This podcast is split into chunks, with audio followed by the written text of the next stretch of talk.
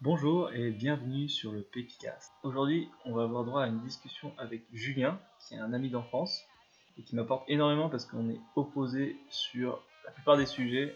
Notamment, il adore lire l'actualité, moi je déteste ça. Il est passionné de politique, moi j'y connais rien. Mais on se retrouve quand même sur certains sujets comme l'entrepreneuriat et le fait de monter des projets. Aujourd'hui, on va parler de EQO, qui était sa newsletter qui comptait plus de 1200 lecteurs quotidiens mais aussi de son expérience en prépa, de l'importance de gérer son argent et de planifier ses dépenses, ce qui fait écho à l'épisode sur la gamification. Et ce qui est hyper intéressant avec Julien, c'est que c'est quelqu'un qui vit des cycles. Il a vraiment des hauts et des bas. Comme en prépa, on disait tous Oh là là, Julien il est vraiment perdu, ça va vraiment mal finir cette histoire. Et puis finalement, il a eu les decks de nulle part et on disait Waouh, il est au sommet. Et puis il est retombé quand il montait EQO tout en étant coursier chez Take It Easy puis Deliveroo avant de remonter en ayant un super job chez En Marche alors qu'il avait commencé à, travailler en tant que bénévole et qu'on se disait tous oh là là comment est-ce que ça va finir cette histoire? Du coup ça lui donne un parcours hyper intéressant et c'était une super opportunité de me poser et d'avoir une vraie discussion avec lui ce qu'on a malheureusement que trop rarement l'habitude de faire on va commencer par une rapide présentation des QO avant de commencer l'interview. Et je vous laisse écouter. Très rapidement, en fait, Echo, euh, dans le principe, c'était de faire euh, une, newsletter quotidienne où moi je faisais une revue de presse euh, à la main, on va dire. Et l'idée, c'était de trouver une douzaine de, ouais, une douzaine d'articles les plus importants des dernières 24 heures, en fait, et de les résumer en une phrase et de les classer par thème, donc économie, politique, etc. Et de les envoyer à, à mon audience justement tous les, tous les matins. Euh, sachant que bah, toi, tu, pouvais lire toute l'actu en 3 minutes. Et euh, s'il y avait un article en particulier qui t'intéressait, tu pouvais cliquer dessus et avoir l'article complet euh, de toutes les sources possibles imaginables Le Monde, Libération, Le Figaro, etc. etc. Et c'est parti pour l'interview. Salut Julien. Salut Gaël. Alors, est-ce que tu peux commencer par te présenter, s'il te plaît? Je m'appelle Julien, j'ai 29 ans. Je travaille actuellement dans un parti politique qui fait un peu office de start-up aussi. Avant ça, j'ai fait pas mal de choses qui ont plus ou moins marché. Très rapidement, j'ai fait une école de commerce à la suite de, de, laquelle je suis parti en apprentissage dans une agence de web marketing. Juste avant ça, j'avais commencé à monter ma boîte qui s'appelait EQO, qui était une, une, entreprise qui faisait des revues de presse, en fait, des, des newsletters de revues de presse. Donc j'avais commencé ça à la fin de mes études, enfin juste avant de partir en apprentissage. J'ai continué ça après l'apprentissage. Et l'idée c'était qu'en sortant de mon apprentissage, euh, je me mette à 50% sur ce job-là et à 50% sur, euh, sur des petits boulots pour euh, rembourser mon prêt étudiant. ça a été une, belle aventure d'ailleurs parce que j'ai fini par, par rentrer chez, chez Take It Easy puis Deliveroo en tant que coursier. Et il s'est avéré que, bon, au bout de peut-être un an, je me suis rendu compte que l'équation était quand même pas très bonne dans le sens où effectivement bah, je, passais, je commençais à passer beaucoup plus de temps sur la route à faire du vélo et à faire le coursier pour pouvoir euh, rembourser mes frais, mon prêt étudiant et payer mes frais plutôt que de bosser sur ma boîte on va dire. Euh, j'en suis arrivé à un moment où je faisais 80% euh, du boulot sur, sur la route et, 80, et 20% sur ma startup, ce qui fait qu'elle avançait pas et j'ai fini par me dire qu'il était temps d'arrêter. Et c'est à ce moment-là, en fait, que euh, on m'a proposé un job chez En Marche. Euh, alors, il faut savoir que oui, du coup, j'avais participé aussi à la campagne d'Emmanuel Macron euh, à partir de fin 2016.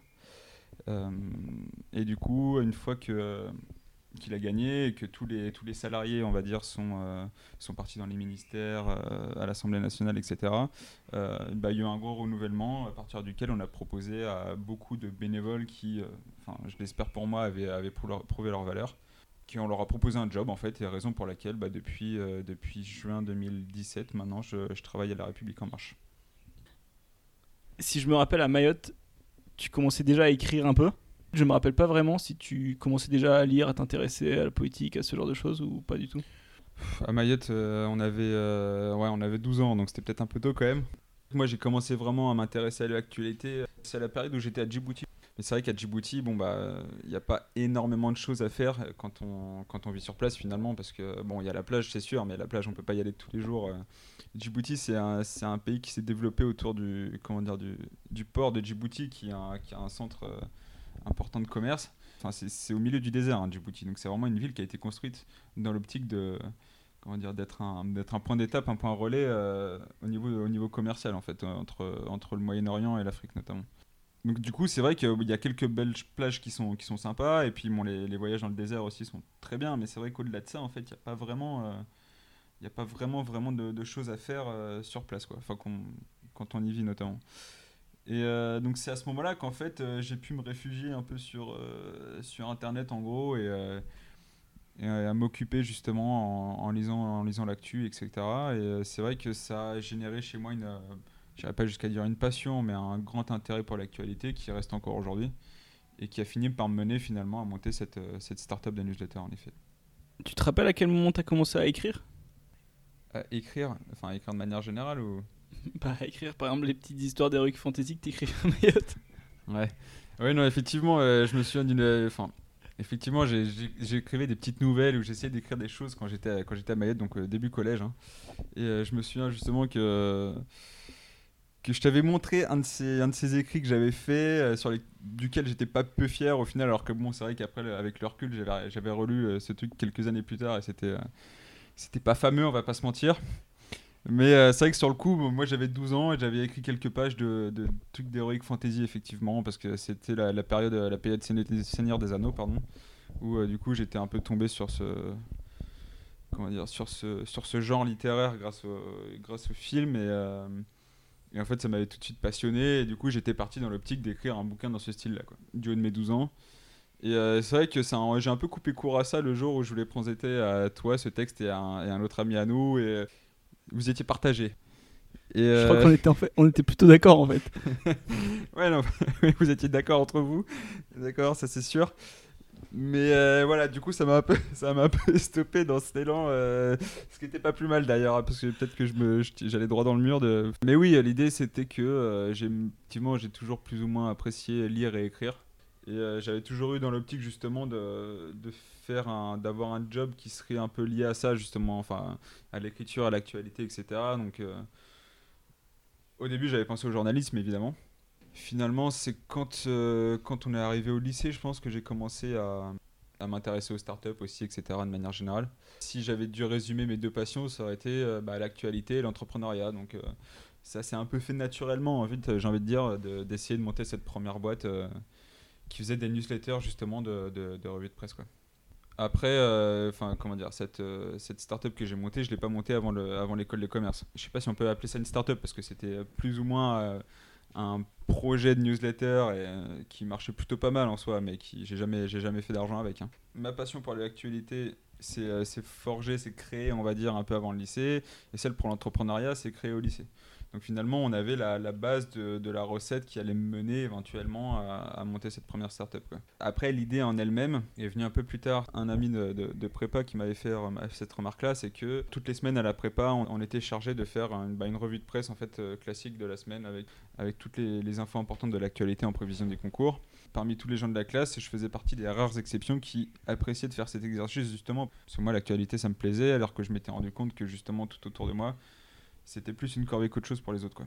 Donc enfin c'est vrai qu'au moment où il m'a fait cette remarque on était déjà en école de commerce et c'est là où je me suis dit bah c'est peut-être l'occasion de faire un truc justement euh, de lier l'actualité et l'entrepreneuriat pour effectivement monter ce, premier projet euh, que, que j'avais pour ambition de monter après l'école mais où du coup là je m'étais dit bah si c'est si une simple newsletter entre guillemets et qui a juste besoin de contenu euh, euh, autant que je puisse le commencer à l'école, on va dire, et puis euh, si c'est juste un investissement de temps.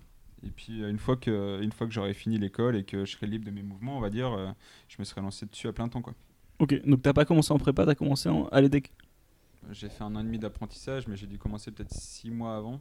Et j'ai arrêté euh, en décembre 2017. Parce qu'en fait, j'ai été recruté par En Marche et j'ai quand même essayé de me dire, ça va peut-être le coup que je continue un peu cette, cette newsletter. Et puis finalement, bon bah, il y avait quand même, il y avait quand même pas mal de boulot au moment, à ce moment-là, et euh, il a fallu que je fasse un choix en fait. Et bon bah, du coup, vu que la startup stagnait pas mal, hein, parce que parce que j'avais pas le vrai, enfin vraiment le temps de m'y investir. Bah, j'ai fini par lâcher euh, avec grand regret évidemment ce projet-là, en espérant bien sûr pouvoir relancer euh, ce projet-là ou un projet similaire une fois que, bah, une fois que j'aurai envie de faire autre chose après, après cette, cet épisode en marche. Et puis, et puis bien sûr que j'aurai euh, aussi remboursé mon prêt étudiant qui, on va pas se mentir, est quand même un facteur euh, important qu'il faut prendre en compte quand on monte sa boîte. À savoir que bah, moi, du coup, j'ai effectivement essayé de, de, monter ma boîte alors que j'étais endetté et que bah, de fait, j'avais pas beaucoup d'argent. Je pensais pouvoir le faire. Et puis bon bah l'expérience m'a montré que c'était pas possible. Autant euh, je pense que euh, je pense qu'on peut on peut monter sa startup avec beaucoup de bonne volonté et genre 500 euros en poche. Monter sa startup en ayant déjà des dettes et du coup de fait ne pas avoir beaucoup d'argent pour investir à côté, c'est l'équation me paraît un peu un, peu insoluble en fait. Si on revient un peu en arrière, est-ce que tu peux me rappeler ta transition prépa EDEC c'est l'un des meilleurs moments de ma vie qui a, qui a suivi euh, l'un des pires moments de ma vie. À savoir qu'effectivement, euh, j'étais pas prêt pour la prépa en fait. J'avais fait euh, plusieurs collèges et lycées à l'étranger et, et, en province, et finalement où le, niveau, on va dire, était comment dire, pas mauvais, mais pas exceptionnel non plus. Et en fait, j'ai découvert l'existence du système de prépa assez tard. Finalement, c'était en terminale. Et du coup, j'étais pas du tout préparé à ça en fait, et personne dans ma famille n'avait fait de prépa, donc euh, je savais pas du tout à quoi m'attendre. Euh, et c'est vrai qu'en débarquant en première année de prépa, euh, je me suis retrouvé vite perdu en fait. J'ai fini par me faire évincer de la prépa en fait à la fin de la première année. Ça a quand même été un cap douloureux à passer. L'avantage c'était que c'était une prépa qui n'était pas une prépa école de commerce mais une prépa normale sup. Et du coup l'avantage c'était que on faisait la moitié des cours à la prépa et la moitié des cours à la fac. Donc euh, j'ai passé euh, l'été à comment dire à, me renfrogner sur moi-même, à me demander ce que j'allais faire de ma vie. Hein. Enfin, j'étais euh, un peu désespéré, on va pas se mentir. Et puis finalement à la rentrée, je me suis inscrit à la fac. Ça m'a quand même permis de continuer les cours, enfin la moitié des cours avec mes potes de prépa. Et donc l'idée en fait c'était de partir sur, sur quand même passer les concours en admission parallèle. Moi j'allais en cours à la fac toute la, toute la journée et puis le soir je rejoignais mes, mes, potes de prépa qui, euh, bah, qui me donnaient leur cours de la journée et que bah, je bossais le soir avant de pouvoir leur rendre euh, le lendemain matin pour qu'eux puissent retourner en cours avec. J'avais pas passé une première bonne première année, une bonne première année, pardon. Mon, mon échec ne reposait que sur le fait que j'avais pas su m'adapter à ça finalement. Donc c'est juste c'est pour ça que moi je me suis un peu euh, je me suis un peu ressaisi en deuxième année. il s'avère que j'avais passé pas mal d'écoles de commerce où j'avais plutôt bien réussi euh, notamment Grenoble, qui est une très bonne école de commerce où je m'étais bien débrouillé, euh, où j'étais pris, du coup, à la fin de cette deuxième année. Le problème, c'est que porté par cet élan de réussite et par cet ego, euh, j'ai fini par, par me dire, bah non, tant pis, je reste une année de plus et je retente les concours pour avoir une meilleure école l'année suivante. Dont notamment le NS que j'avais passé, du coup, en candidat libre. Et en fait, arrivé à la fin de la fac, je passe les concours d'école de commerce et j'arrive avec avec cet ego un peu surdimensionné et cette confiance que je n'aurais pas dû avoir et j'ai passé le passé les concours donc euh, communs, notamment à Sud Grenoble. Trop pris par la confiance, en fait, j'ai pas regardé l'heure et il y a une des épreuves que j'ai pas fini. Il faut savoir que dans ce genre de concours, euh, si tu finis pas une épreuve, enfin, genre moi je m'étais vraiment euh, trompé de une heure. Enfin, il me restait, enfin, j'avais fait les, deux tiers de mon, de mon devoir, quoi. Et c'est genre le, typiquement le genre d'erreur qui est éliminatoire dans les concours. Et c'est des concours communs en fait, ce qui fait que en sortant de ce concours-là, enfin, j'avais plus rien en fait parce que c'était un concours commun pour toutes les écoles. Et, la chance que j'ai eue, en fait, il y a une école qui, en dehors des parisiennes, hein, euh, qui ne participe pas au concours commun, c'est euh, les DEC. Du coup, c'était ma dernière chance, en fait. Euh, en sortant de, de, concours commun, je savais que j'avais raté, donc bah, c'était les DEC ou rien, finalement. Le jour où où il y avait les résultats. Moi, il y avait toute la famille qui m'attendait dans le salon et puis moi qui montais dans ma chambre pour aller, pour regarder les résultats. Et en montant, je savais que bah, si les decks ça passait pas, bah, je n'avais absolument rien et qu'il fallait que j'allais, il allait falloir que je redescende justement pour l'annoncer à ma famille. C'est pour ça que, que c'est l'un des, meilleurs moments de ma vie, on va dire, qui a succédé à un des pires moments de ma vie. Donc, ce pire moment de ma vie qui a duré plus de deux ans. C'est pas le fait d'avoir eu les decks en soi qui, est exceptionnel, même si je suis très content d'avoir réussi cette école, mais c'était juste le principe de. Bah, tu rafraîchis la page et tu te rends compte que tu es admis. Et du coup, tout ce pourquoi tu as stressé euh, ces deux dernières années, et en particulier ces, ces, derniers jours ou ces dernières semaines, parce que tu savais que, si je ratais ce concours-là, il fallait que je recommence tout de zéro.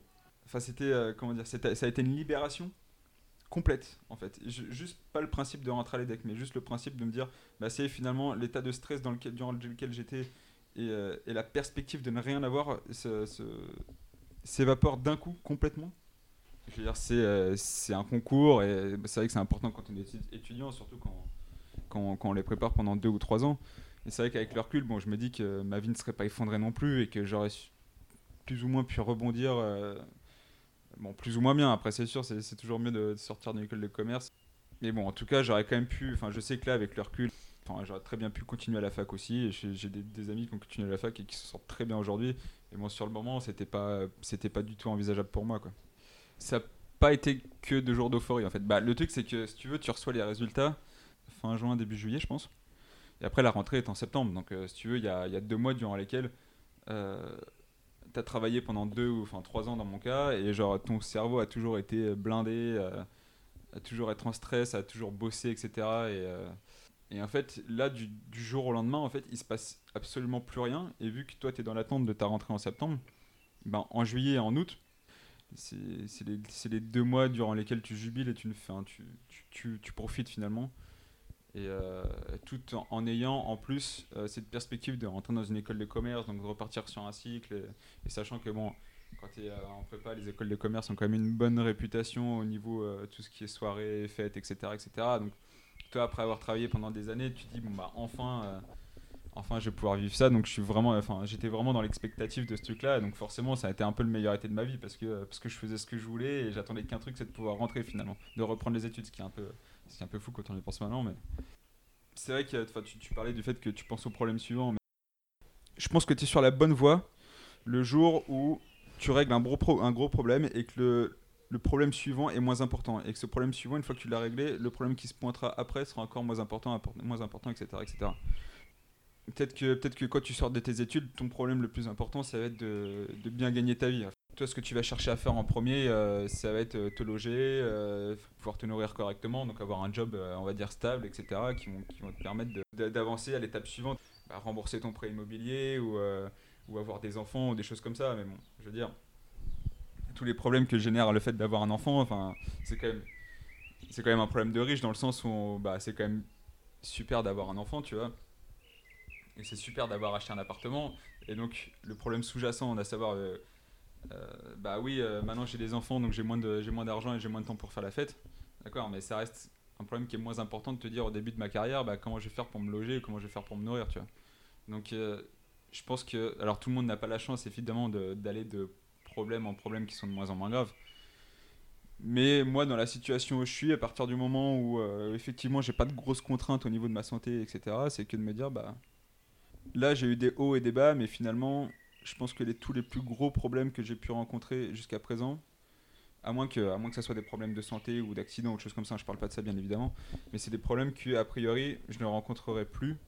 Enfin, a priori, hein, on n'est jamais sûr de rien, mais que les, les prochains problèmes que je rencontrerai dans ma vie seront jamais finalement pires que ceux que j'ai déjà rencontrés et qui en soi, avec leur recul, n'étaient pas si problématiques que ça non plus. Donc là, t'es au top. T'es à Au l'EDEC, top, tu euh, kiffes. on n'est jamais au top, mais euh, ouais. T'es à l'EDEC, tu kiffes. Et après, il y a une, une deuxième petite descente. Alors bon, ouais, comme je te disais, on n'est jamais, jamais complètement au top. hein. Je pars du principe que oui, effectivement, il n'y a, pas- a pas de gros problèmes dans ta vie, mais tu peux toujours faire mieux.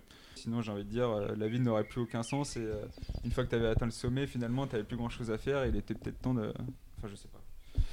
J'ai un peu trop apprécié le, effectivement cette transition entre...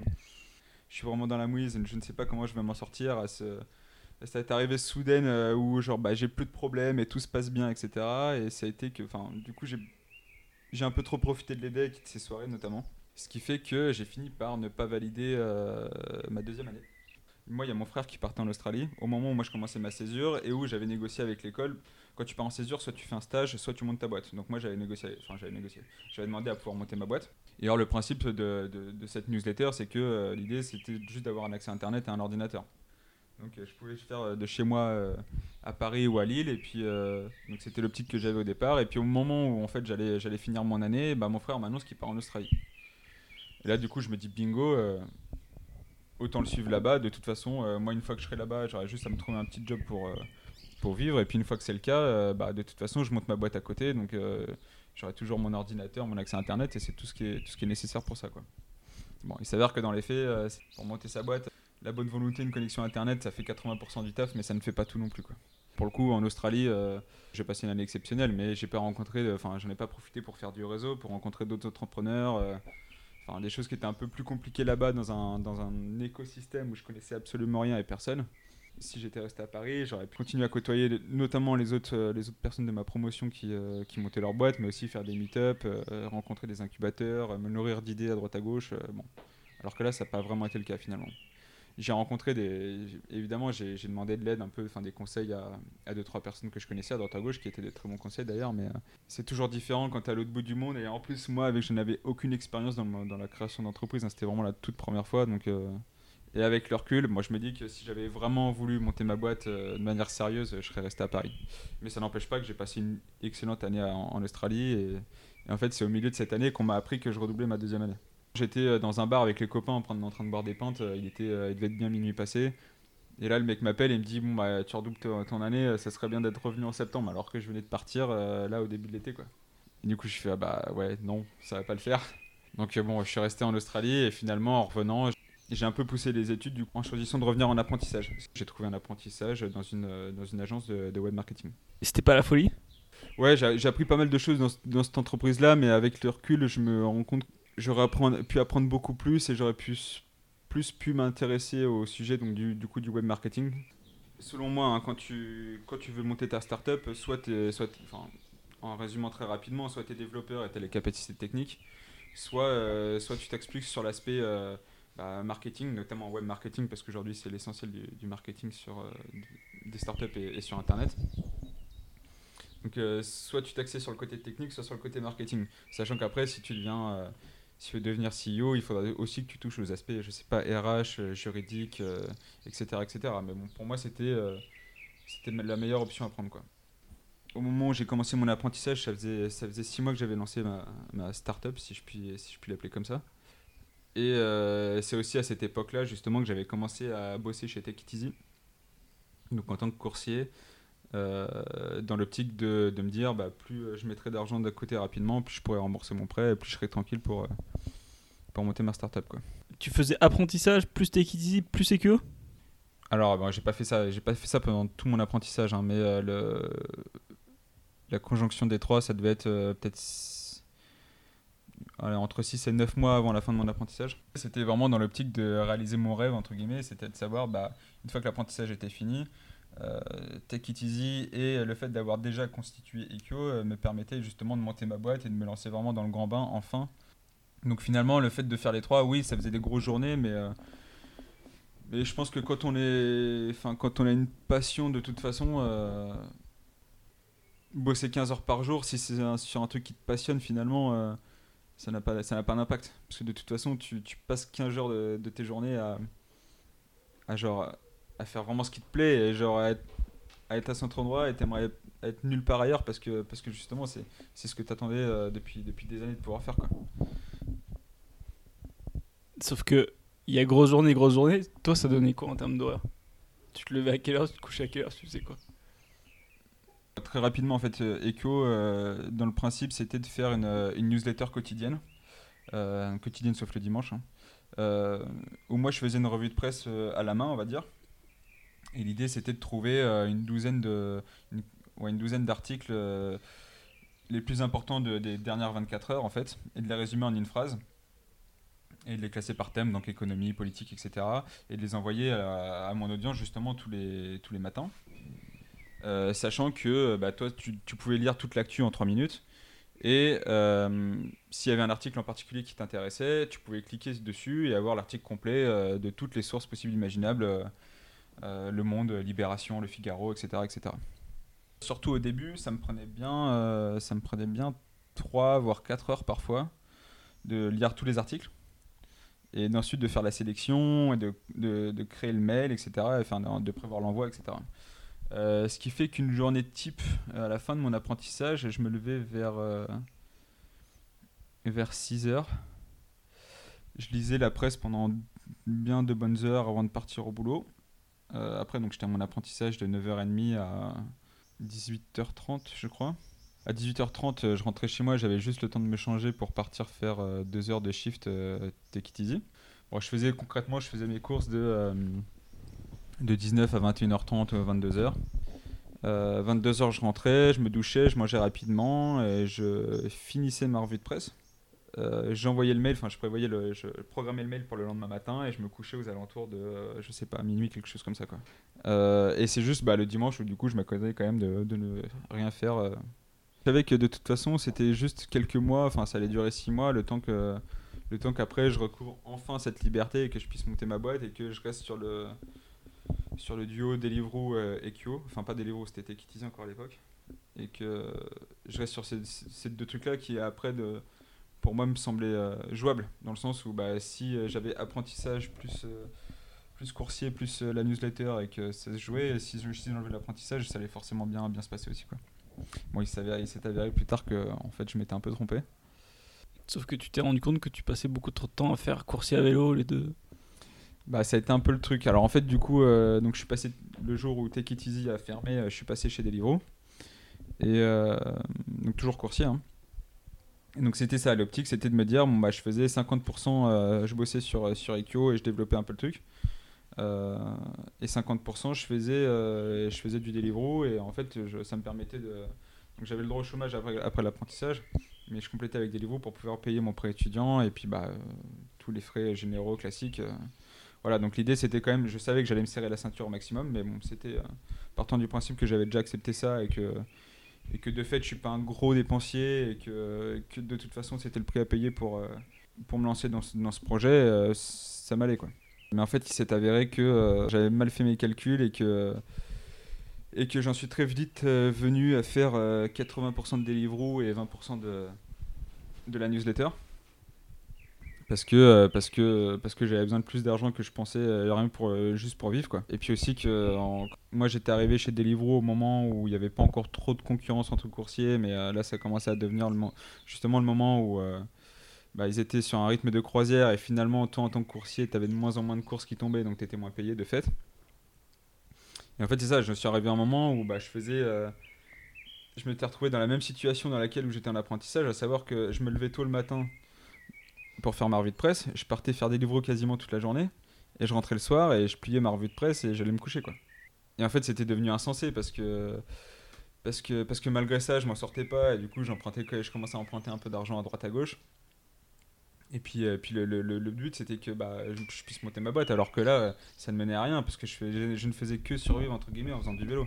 Sachant que, sachant que la newsletter, j'avais, vu le temps que j'y consacrais, j'avais juste le temps de, lire la presse et, euh, de, faire mon mail et de le, prévoir de l'envoyer, mais, euh, mais j'avais rien le temps de faire d'autre en termes de, marketing, de, prospection, quoi, finalement, tout ce qui, se fait aujourd'hui euh, autour dans une startup que, le simple produit en lui-même, qui en soi, du coup, le simple fait que le bouche à oreille marche pas trop mal, ça me permettait d'engranger quelques, nouveaux abonnés tous les jours, mais en soi, c'était pas, enfin à ce rythme-là, si tu fais même les meilleurs jours où je faisais 10 abonnés, euh, bon, à ce rythme-là, pas, tu deviens pas crédible avant, avant des années, quoi. Donc ça n'a- ça n'avait aucun sens.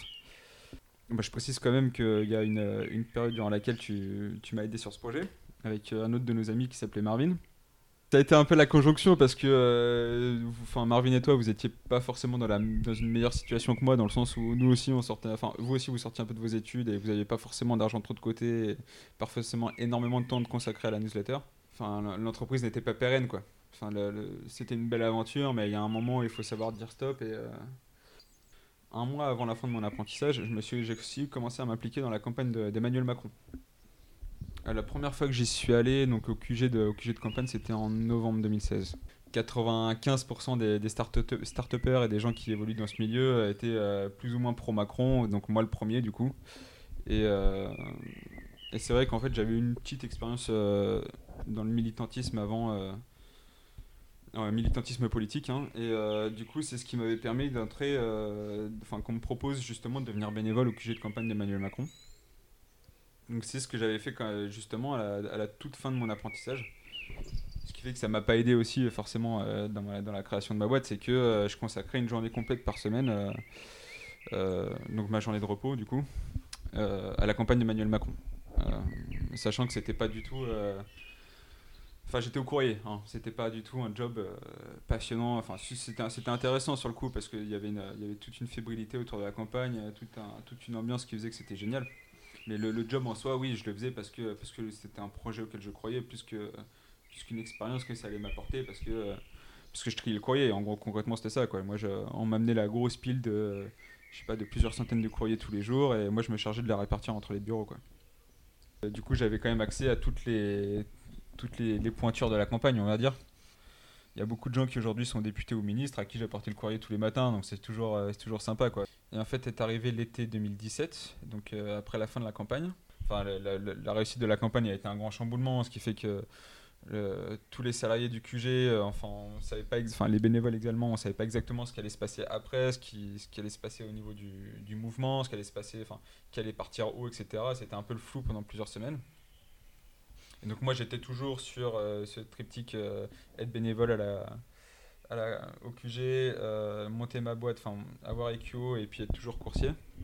Mais c'est à ce moment-là où j'ai commencé à me dire, je commençais à emprunter de plus en plus d'argent en fait.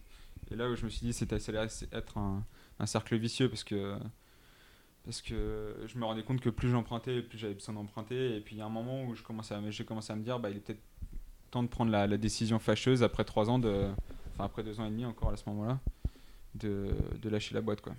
En fait, j'ai eu pas mal de chance parce que c'est au détour d'une conversation avec euh, avec le chef du pôle marketing du coup de- d'En Marche que je lui ai expliqué que bah, avant de faire le courrier euh, En Marche, euh, j'étais dans une boîte de, web marketing et donc j'avais des connaissances en, en SEO, en, pub, comment dire, en pub Facebook, des choses comme ça. Et, euh, et c'est là où il m'a dit bah ça tombe très bien parce que moi justement je recherche un profil comme le tien. Et euh, l'avantage c'est que ils, ils étaient, ils connaissaient déjà mon, comment dire, enfin c'est un- quelqu'un que je connaissais déjà parce que je venais de passer euh, plus de six mois avec lui à être, dans la campagne et puis il n'y avait même pas besoin de recommandations parce que parce que il savait déjà comme les autres gens du QG que j'étais à peu près solide et que je faisais mon taf sérieusement et donc voilà. Donc, donc au, au fur de, à la fin de cette discussion, en fait, il avait, il me l'a pas dit tout de suite, mais il avait déjà pris la, décision de me proposer un job. Euh, du coup, ce qui était trop cool parce que je lui avais présenté aucun CV, euh, j'avais pas fait d'entretien de motivation, etc. Ça s'est juste fait comme ça, quoi. Comme là pour la plupart des, bénévoles qui ont été recrutés après, la campagne d'ailleurs. Ce qui en soi est, je trouve, un système plutôt, plutôt cool, quoi. Comment dire, de prouver ta valeur en tant que bénévole et que du coup après tu sois ré- récompensé derrière parce qu'on te propose un job, quoi. Et donc du coup je me suis dit bah j'ai plus besoin de Deliveroo et puis j'ai un job euh, classique on va dire. Euh, mais ce qui me permet toujours de faire euh, le matin et le soir euh, la revue de presse. Donc c'est peut-être l'occasion de, de, continuer quoi. Mais c'est avéré que bah, effectivement ça ne faisait que repousser le problème dans le sens où euh, bah, en marche en plus il y avait tout, enfin il y a toujours tout à reconstruire dans une moindre mesure. Mais sur le moment il y avait tout le monde était parti. Et puis c'était une grosse phase de transition où on était censé passer d'un d'une machine, d'une structure qui avait été construite juste dans l'optique de gagner les élections, à passer à une structure dans un mouvement traditionnel classique qui, est- là pour durer en fait finalement. Donc il y avait énormément de travail, et ce qui fait qu'en plus on était quand même pas très nombreux au début. Et donc ça faisait que en fait je m'étais retrouvé à, faire des, horaires et des semaines qui étaient quand même euh, des grosses semaines quoi. Et euh, jusqu'au moment où j'ai fini par me dire de toute façon euh, tout le temps que je consacre à la newsletter, je ne peux que faire du contenu et ce problème de, faire de l'audience et de, vendre un peu mon produit, de rencontrer des investisseurs, des incubateurs, des choses comme ça. Même, euh, même organiser des déjeuners avec, euh, enfin des cafés avec euh, d'autres start ou des gens de, ma promo, tout ça, même ça, ça devenait compliqué. Et donc je m'étais dit, bon, bah ça ça n'a pas plus de sens qu'avant, dans le sens où bah, là, je me, je me contente juste de faire du contenu. Et, et si, euh, si, si je veux vraiment monter ma boîte, il faut que j'attende d'avoir un peu d'argent de côté et surtout de pouvoir me permettre d'être à temps complet dessus. Quoi. Donc euh, ça, c'est peut-être bien une chose que j'ai retenue de, ce- de cette, euh, cette histoire qui, au demeurant, a vraiment été incroyable et je regrette pas du tout les, les, deux dernières années que j'ai passées. Euh, c'est que tu peux te permettre d'avoir des activités sur le côté, d'avoir un petit truc qui va te permettre de, je sais pas, d'arrondir tes fins de mois si tu consacres 10 ou 20% de ton temps à, à une autre activité. Au début, surtout, je pense pas que ça ait vraiment un impact vraiment qui va faire que, que ta boîte va plonger quoi. Mais dans tous les cas, il y a un moment où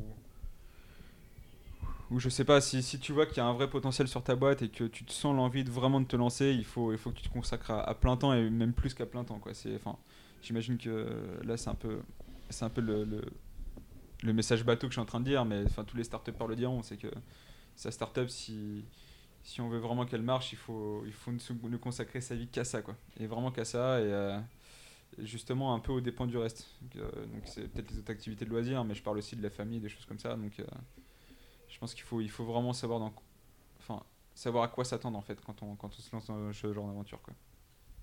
Pourquoi est-ce que tu t'es pas chauffé en disant bah, plutôt que de faire Deliveroo, euh, je fais crème de la crème ou un autre truc de freelance ou des cours particuliers ou... Bon, alors pour l'aspect principal de crème de la crème, c'est que euh, justement, c'est le principe des freelances. C'est que euh, moi, en l'occurrence, j'avais déjà bossé dans une, agence SEO, donc j'avais enfin, le, typiquement le profil qui me permettait justement de faire ce genre de mission freelance parce que pour le SEO, c'est quand même pas mal recherché, enfin pour le web marketing de manière générale. Mais, euh, mais en fait, c'est le, le problème de ces plateformes, c'est qu'il y a beaucoup, beaucoup plus d'offres qu'il y a de demandes.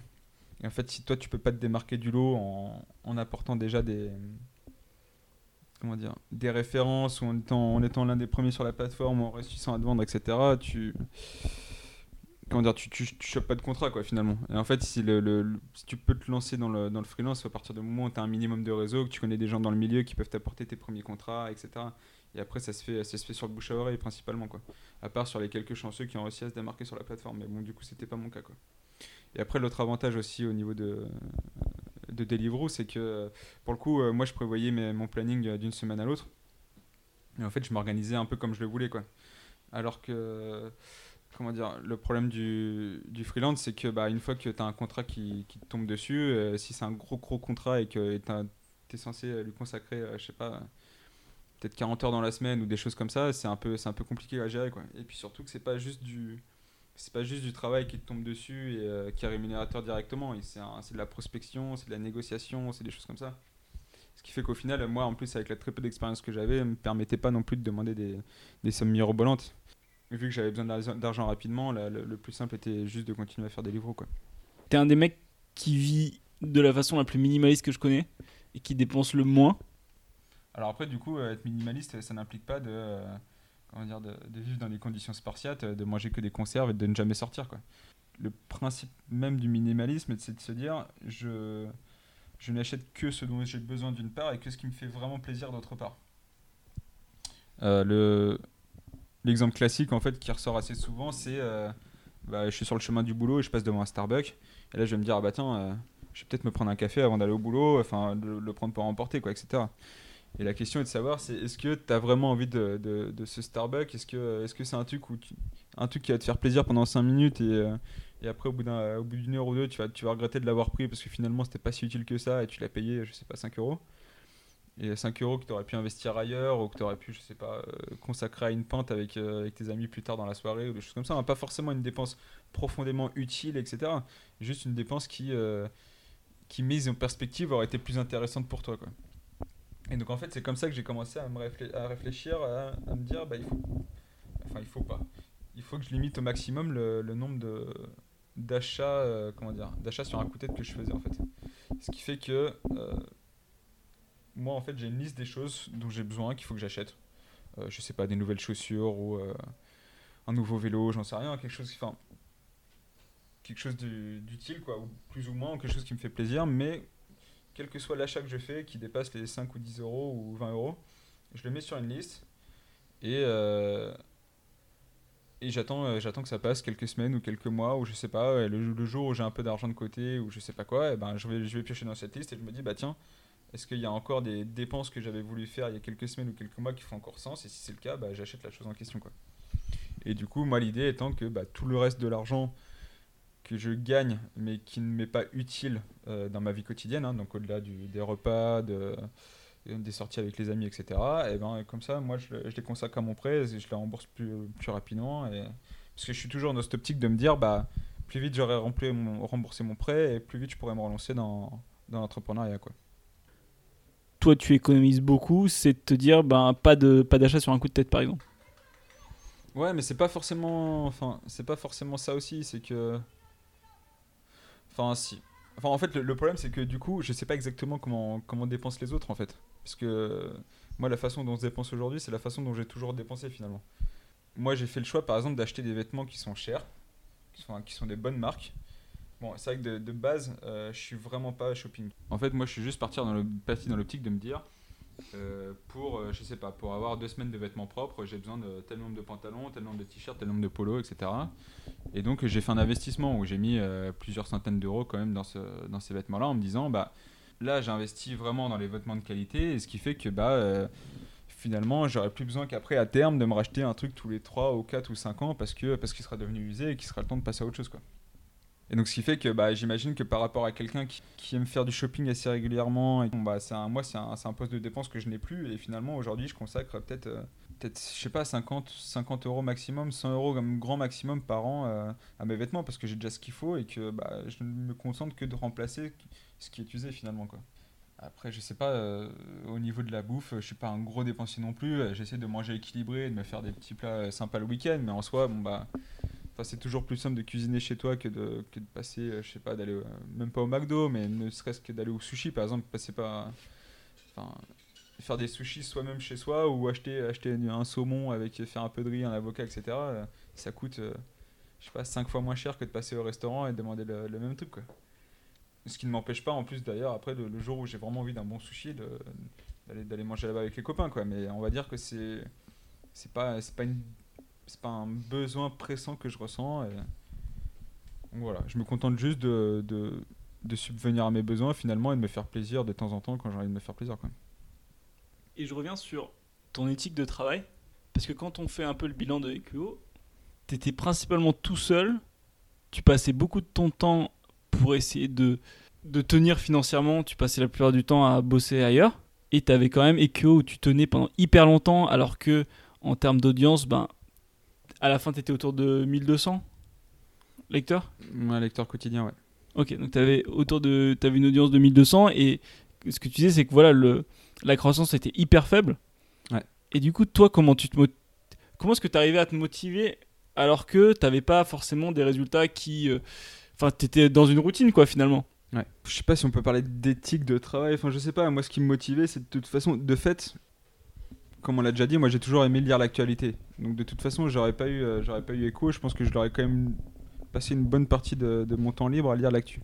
Enfin, tous les articles que je mettais dans la revue de presse, de fait, de base, de toute façon, je les aurais lus même sans la revue de presse. Donc, je me disais finalement dans ma tête, ce qui en soi, finalement avec le recul, n'était pas du tout le cas, mais c'était juste un petit travail supplémentaire que j'avais à faire par rapport à, à ça. Euh, à savoir, euh, juste, bah, au lieu de lire tous les articles, en plus je les sélectionnais, je les triais et je les mettais dans une newsletter que j'envoyais. Quoi. Ce qui, vu comme ça, elle, effectivement ne paraissait pas euh, euh, prendre beaucoup de temps en plus que ce que j'y aurais consacré de base de toute façon. Euh, mais en fait, le vrai problème, c'est que euh, c'était pas tant le- le temps à consacrer que l'obligation en fait que tu avais d'envoyer la newsletter, enfin que j'avais d'envoyer la newsletter tous les jours en fait parce que euh, j'avais une audience qui s'était habituée à ce que je leur, euh, je leur fournisse un service tous les jours. Et donc je pouvais pas me permettre d'un jour de dire, bon même si c'est arrivé deux trois fois quand même, on va pas se mentir, euh, de leur dire bon bah écoutez, euh, j'ai pas eu le temps de faire la, la revue de presse, euh, tant pis débrouillez-vous quoi. Et ce qui fait que bah il y a des fois où euh, où je rentrais tard du boulot parce que euh, on a vu un rush sur je sais pas quel dossier machin et que j'arrivais chez moi, il était minuit et demi. Une heure du mat et que là je me rendais compte qu'il me restait encore deux ou trois heures de lecture à faire et de, de, prestation, enfin de, de rédaction de la, de la revue de presse avant de pouvoir l'envoyer. Euh, c'est ça finalement, plus que, plus que la quantité de travail qui m'a fait, fait lâcher l'aventure, c'est que c'est que euh, il y a un moment où genre ça devenait intenable de se dire bah vas-y tu rentres tu rentres chez toi à pas d'heure tu vas dormir 3 heures et tu repars le lendemain pour la même journée c'était pas c'était pas faisable quoi euh, mais bon, ça, c'était les contraintes, on va dire, exceptionnelles qui faisaient que c'était pas toujours comme ça, évidemment. Il y a des jours où j'arrivais à me coucher à 11h, c'est sans problème. Mais, euh, mais bon, enfin, tu, tu peux pas. Il y a toujours de l'imprévu, et dans ce cas-là, tu pouvais pas y faire face. Et donc, euh, c'est c'est comme ça que j'ai fini par, par arrêter, quoi. En fait, ce qui te faisait mal, c'est le fait que tu une deadline quotidienne.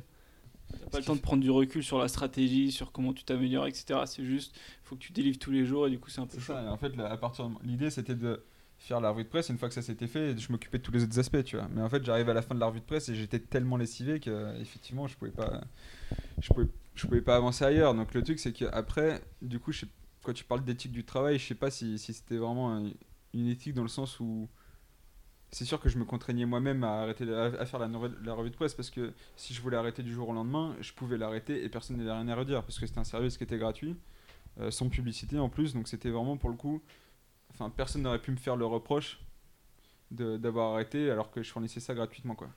Mais c'est vrai que moi je me me mettais une, euh, comment dire, une, contrainte psychologique, je pense, en me disant que de toute façon, euh, fallait que je travaille beaucoup maintenant parce que, euh, la situation allait s'améliorer bientôt, parce que j'allais euh, être moins contraint financièrement et que du coup ça allait me laisser libérer plus de temps, etc. etc., etc.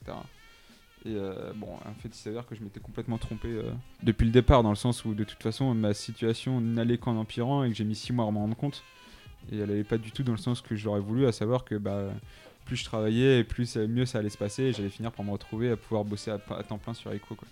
Ce qui n'est jamais arrivé du coup, de fait. C'est la fin du premier épisode avec Julien. J'espère que ça vous a été utile, qu'il y a des éléments que vous allez pouvoir appliquer dans votre vie. Et à bientôt pour le prochain épisode. Dans le prochain épisode, on abordera sa vision de la monétisation, de l'importance de dire merci parce que ça lui a fait beaucoup de bien d'avoir des gens qui lui envoient du feedback positif, et des euh, calculs financiers, comment essayer de bien faire ses calculs, comment gérer son budget et planifier son budget. C'est ce qui faisait un peu écho avec euh, ce que disait Dominique Pongiatordi lors de l'épisode de la gamification, qui est que c'est important d'être honnête avec soi-même quand on décide d'être entrepreneur, notamment sur l'aspect financier.